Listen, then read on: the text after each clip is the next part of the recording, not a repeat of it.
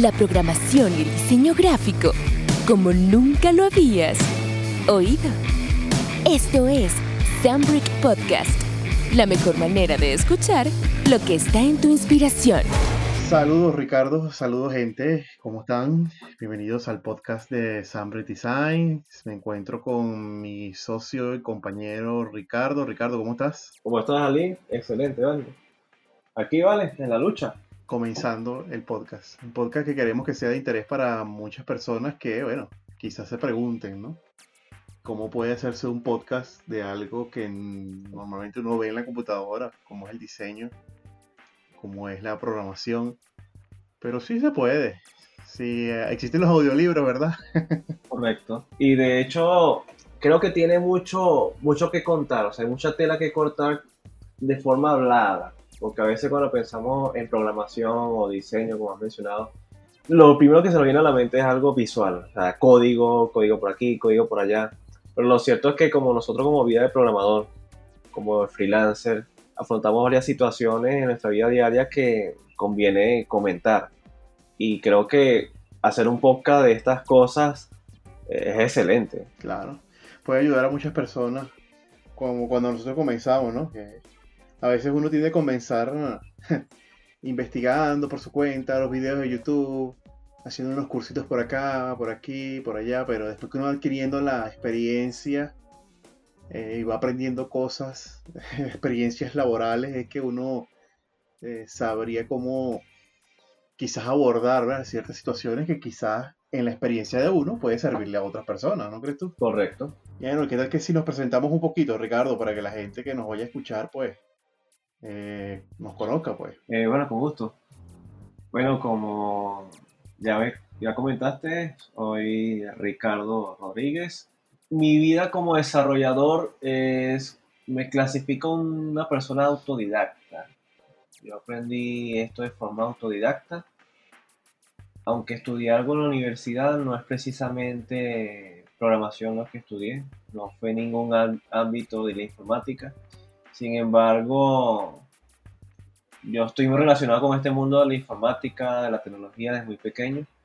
Mi papá trabajaba con el tema de las redes desde que yo estaba muy niño. Así que desde pequeño se me regaló una computadora y fui aprendiendo acerca de redes. Y ya cuando estaba más grande, por mi cuenta decidí aprender programación. Lo que me llevó, gracias a Dios, a participar en desarrollo de, primero de pequeñas empresas y la experiencia que fue ganando con ellos me ayudaron a convertirme hoy como, me clasifico un desarrollador full stack, con preferencia en tecnologías como de JavaScript como Node.js o React.js. Excelente. Muy bien. Bueno, en mi parte, pues, Ali Briseño, fundador de Sambrick Designs. Eh, soy graduado en electricidad aquí en la Universidad de Venezuela eh, lo sé, electricidad, diseño gráfico, programación, son cosas que no pegan mucho, ya me lo han dicho, si lo están pensando, pues muchas personas no lo han dicho antes, me lo han dicho antes. Y bueno, este sí, eh, siempre fue mi deseo estudiar diseño gráfico, lamentablemente pues no se me dio la oportunidad en aquel momento, pero después de graduado pues eh, me puse la meta de ser un diseñador gráfico y he logrado ayudar a muchas empresas con su imagen comercial, su imagen corporativa, he ayudado a muchas personas con diseño gráfico y en la parte del desarrollo, pues a diferencia tuya, Ricardo, pues yo soy más al front, eh, trabajo mucho con tecnologías de visuales, ¿no? Este, librerías como React para diseñar las interfaces de usuario. Este, soy de los que consideran que, y es la premisa que la, empresa sigue, Sambrick, de que el diseño y la programación deberían llevarse más de la mano de lo que estamos acostumbrados a escuchar, ¿no? Porque si uno se pone a ver en el mundo, eh, son normalmente las empresas son dos departamentos diferentes, los desarrolladores y los diseñadores. Yo trato de cerrar esa brecha, primero a nivel personal. Yo trato de manejar las dos cosas, el diseño y el desarrollo.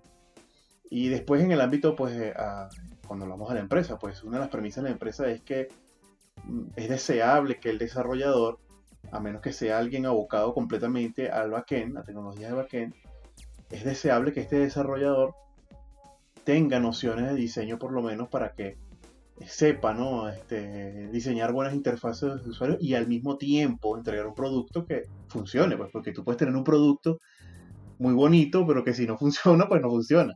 Y como puedes tener ¿verdad? una cosa este, que, lance cohetes al cielo, por decirlo así, y que la interfaz sea un desastre, ¿no? Algo que no sea, eh, algo que no sea visualmente atractivo, pues, para las personas. Entonces, bueno, Sambrick es una empresa fundada desde el año 2013 en adelante, eh, legalmente. Sambrick comienza de mucho tiempo atrás. Sin embargo, lo, lo legalizamos aquí en Venezuela a partir del año 2013, 2014.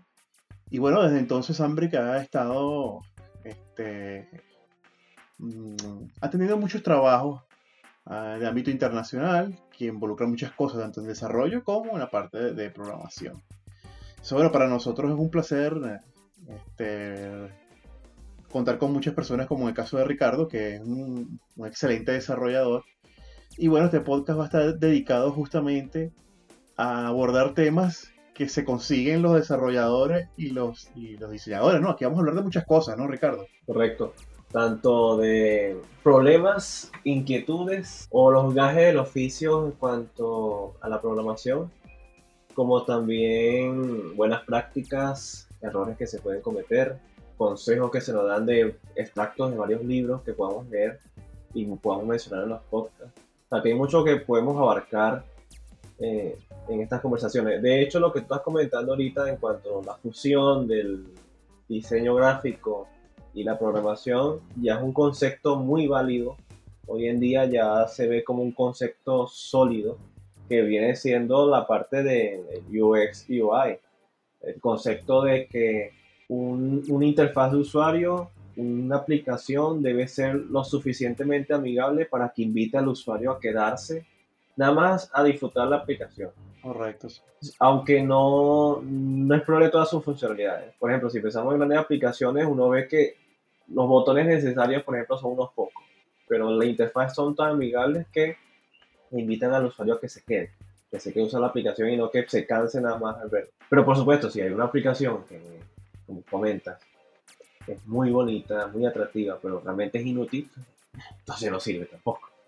Por eso es importante la, que las dos partes estén correctamente funcionadas. Correcto. Y bueno, nada, pues este es el objetivo de este canal, de este podcast, es ayudar a algunas personas que cuando nos escuchen por nuestra experiencia, que no decimos que es la mejor, pero sí creemos que hemos aprendido muchas cosas y que vamos a querer compartir con todos ustedes los que escuchan, pues mm, cosas que creemos que les va a ayudar a construir y hacer cosas mejor, ¿no? La vida de un freelancer es dura. Eso lo certificamos, Ricardo y yo. Este, hemos trabajado en empresas, hemos trabajado como freelancer, seguimos trabajando como freelancer. No vamos a dejar de trabajar como freelancer tampoco.